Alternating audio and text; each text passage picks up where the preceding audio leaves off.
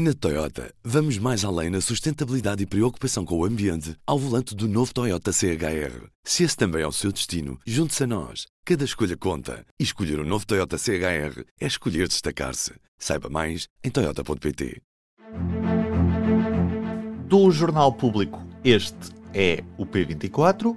Autodeterminação de género nas escolas. O que é que está em causa? Viva, eu sou o Ruben Martins o Presidente da República vetou nesta segunda-feira o decreto que estabelecia as medidas a aplicar pelas escolas para assegurar o direito à autodeterminação da identidade de género e à proteção das características sexuais dos alunos. Foi assim que o escreveu a jornalista do Público Mariana Durães, aqui no P3 do Público. Mas o que é que está em causa ao certo? Pedi neste P24 à Marta Leite Ferreira para me explicar. Quando o Presidente da República vetou estes dois decretos, um sobre a escolha de nomes próprios neutros e outro sobre as medidas a implementar na escola à luz da, da lei que estabelece a autodeterminação da identidade e expressão de género, isso significou, na prática, adiar para a próxima legislatura as decisões sobre o que fazer neste, neste assunto.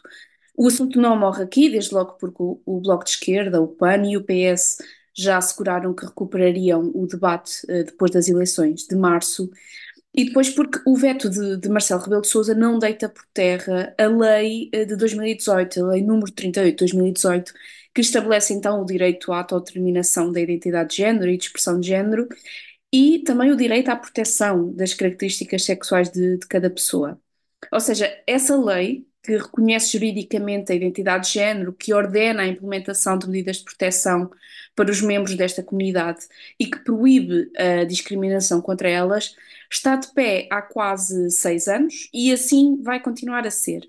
Os decretos vetados por Marcelo seriam, no fundo, orientações práticas sobre como aplicar essa lei em ambientes específicos, o escolar e também eh, quanto aos registros com, com nomes neutros. O Presidente disse que tinha vetado o decreto relativo à aplicação da lei nas escolas. Nós conhecemos essa lei por um dos fatores uh, que mais saltam à vista, que é a utilização das casas de banho, por considerar que a comunidade de pais e encarregados de educação não foi suficientemente ouvida. E esse é um ponto uh, que as escolas já tinham apontado, mas que as associações LGBT, uh, assim como os promotores desta, desta lei, refutam, porque Uh, por um lado, consideram que essa auscultação mais alargada aconteceu logo em 2018, quando foi criada a lei em que este decreto se iria inserir. E depois, porque também consideram que os verdadeiros interessados são as pessoas transgênero e as pessoas não binárias, e portanto não será o conjunto de, de encarregados de educação e de pais que devem ser uh, ouvidos mais a fundo, mas sim os encarregados de educação destas crianças e destes jovens. Depois, quanto ao decreto sobre os nomes neutros, um, Marcelo Rebelo de Sousa considerou que o diploma, e aqui estou a citar, não garante um equilíbrio no respeito do essencial princípio da liberdade das pessoas. Paro de citar, porque permitiria, por exemplo, que uma pessoa trans mudasse as suas informações pessoais no registro de filhos, e aqui falamos de registros de nascimento ou de casamento, por exemplo, sem que o outro parente fosse informado. O problema, apontam as associações LGBT, é que a falta desta solução significa continuar a confrontar as pessoas trans uh, com questões, por exemplo, com o seu dead name, o nome que tinham antes da transição. E isto não é um mero detalhe para estas pessoas, uh, para os membros desta comunidade, porque é uma fonte de sofrimento, muitas vezes, que culmina em complicações de saúde mental, em, como ansiedade e depressão, por exemplo. A Marta ouviu também reações a este veto durante esta terça-feira. Vamos ouvir alguns certos aqui neste P24. Começamos hoje pelo presidente da Associação de Mães e Pais pela Liberdade de Orientação Sexual e Identidade de Género, António Val. A nossa primeira preocupação foi tentar acalmar os pais e mães que recorrem a nós, explicar que a lei continua em vigor e a lei protege os jovens e as crianças, seja em ambiente escolar ou não ambiente escolar e o que vamos esperar é que, quando for um novo início de uh, ano letivo, vamos ter outra vez alguns diretores escolares a tentarem ultrapassar a situação da lei, que não pode ser.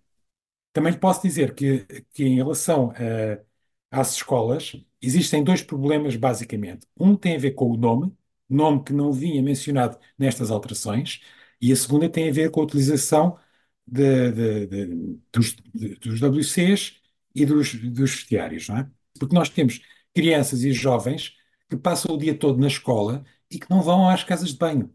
Não vão. Depois de António Val, oportunidade para ouvir o lado dos diretores escolares. Filinto Lima é o presidente da associação que os representa. Nós tomamos uma posição pública em finais de dezembro, quando pedimos uma audiência à Sua Excelência, o professor Dr. Marcelo Rebelo de Sousa, Presidente da República, e fomos a Lisboa, uh, à Casa da Presidência, juntamente com a CONFAP, juntamente com a Associação uh, dos Estabelecimentos de Ensino Particular e Cooperativo e também com o Conselho Nacional das Associações de Profissionais de Educação Física e Desporto. Ou seja, quatro associações, quatro presidentes, foram escutados, foram ouvidos por três assessorias uh, do professor Dr. Marcelo Rebelo de Sousa. E dissemos aquilo que tínhamos que dizer sobretudo no caso dos diretores, uh, uh, o facto de, para uma lei que é uma lei importante no panorama nacional e até mundial, os diretores não foram auscultados. E não percebemos qual foi a pressa de incrementar, de aprovar esta lei, sem ter existido um amplo debate, sem terem sido ouvidos os pais, os encarregados de educação, os alunos, os professores e, como eu disse, os diretores. E éramos nós, somos nós que, na prática, iríamos ou iremos, eh, se no futuro a lei for aprovada, operacionalizar, aplicar esta lei no contexto real. Agora, aquilo que nós nos apercebemos é que o legislador, neste caso concreto, os senhores deputados, fizeram tábua rasa das opiniões de quem está diariamente nas escolas, uh, quiseram legislar sem ouvir ninguém e foi um mau princípio. Aquilo que nós pedimos é que a partir do dia 10 de março, seguramente que esta, esta, esta, esta, esta temática uh, tornará a emergir, mas que os futuros deputados hum, façam o que têm a fazer. É o trabalho, mas um trabalho com um substrato, com um suporte.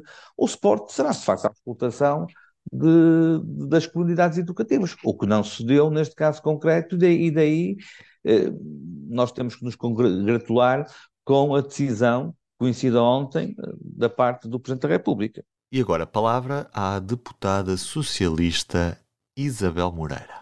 Tenho muita dificuldade em, em entender os argumentos do Presidente, desde logo porque é o mesmo Presidente que promulgou a lei eh, que consagrou o direito fundamental à autodeterminação da identidade de género e da proteção das características sexuais das pessoas. Portanto, o mesmo presidente uh, que promulgou a lei que reconhece uh, um direito fundamental, uh, na senda daquilo que vêm sendo as orientações do quadro jurídico internacional e comunitário em que nos enquadramos, é o presidente que conviveu com o despacho regulamentar que produziu as medidas administrativas de proteção dos jovens e das crianças trans nas escolas durante o tempo que ele vigorou, eh, que viu depois o Tribunal Constitucional, por iniciativa de deputados eh, do PSD e do CDS, entender que esse despacho regulamentar era organicamente inconstitucional e, portanto, deveria constar de uma lei. Portanto, o problema não era um problema material, mas sim um problema orgânico. E aquilo que a Assembleia da República fez foi respeitar o Tribunal Constitucional. Portanto, transladar o conteúdo de um despacho regulamentar para uma lei obedecendo ao Tribunal Constitucional. Acontece que ao longo deste tempo, como sabe, vem crescendo uma campanha que não existia em Portugal, mas que com a ascensão da extrema-direita passou a existir em Portugal, uma campanha muito grande de desinformação, de falsos factos, de ódio contra esta comunidade, que é uma campanha de copy-paste com aquilo que se passou no Brasil ou com uh, o que se passou nos Estados Unidos, de enorme desinformação relativamente a este grupo tão pequeno de pessoas que o Estado tem o dever de proteger, porque todos os direitos fundamentais obrigam o Estado a tomar medidas de proteção desses mesmos direitos fundamentais, e eu penso uh, que uh, o Presidente terá sido uh, atingido por essa desinformação, porque não encontra outra explicação. Porque, como digo e repito, as medidas que constam desta lei estiveram em vigor sem qualquer celeuma, sem qualquer preocupação, sem qualquer sobressalto, ainda que sob a forma de despacho regulamentar. Simplesmente o despacho desapareceu do ordenamento jurídico por força de uma declaração de inconstitucionalidade do Tribunal Constitucional e agora iam voltar a estar em vigor sob a forma de lei. E, e portanto, estas preocupações súbitas do Presidente que diz que, uh, desta forma, não envolvendo os encarregados de educação, não é assim que encontram adeptos para a vossa causa, é uma frase que me preocupa, porque isto não é a vossa causa. Uh, eu penso que esta causa é do Presidente da República que jura cumprir a Constituição e fazer cumprir a Constituição. Portanto, deve ter sido um lapso, porque a causa é dele. Uh, os direitos fundamentais são a causa do Presidente, não é uma causa futebolística, é uma causa do Presidente da República, portanto, foi certamente um lapso e, portanto, a, a causa é tanto dele que foi o próprio que promulgou a lei de 2018. Os testemunhos que acabamos de ouvir foram recolhidos pela jornalista Marta Leite Ferreira. Antes de terminar, dizer-lhe que vale a pena espreitar a sondagem pública RTP Antena 1 destas eleições legislativas regionais dos Açores. O PS deverá ganhar, mas a maioria forma-se à direita, segundo esta sondagem, com o Chega pelo arquipélago já andam a partir desta quarta-feira os enviados especiais do público Ana Salopes, Ana Bacelar Begonha e Rui Gaudêncio. Ruben Martins deste lado, do P24 é tudo por hoje. Tenham um bom dia e até amanhã. O público fica no ouvido.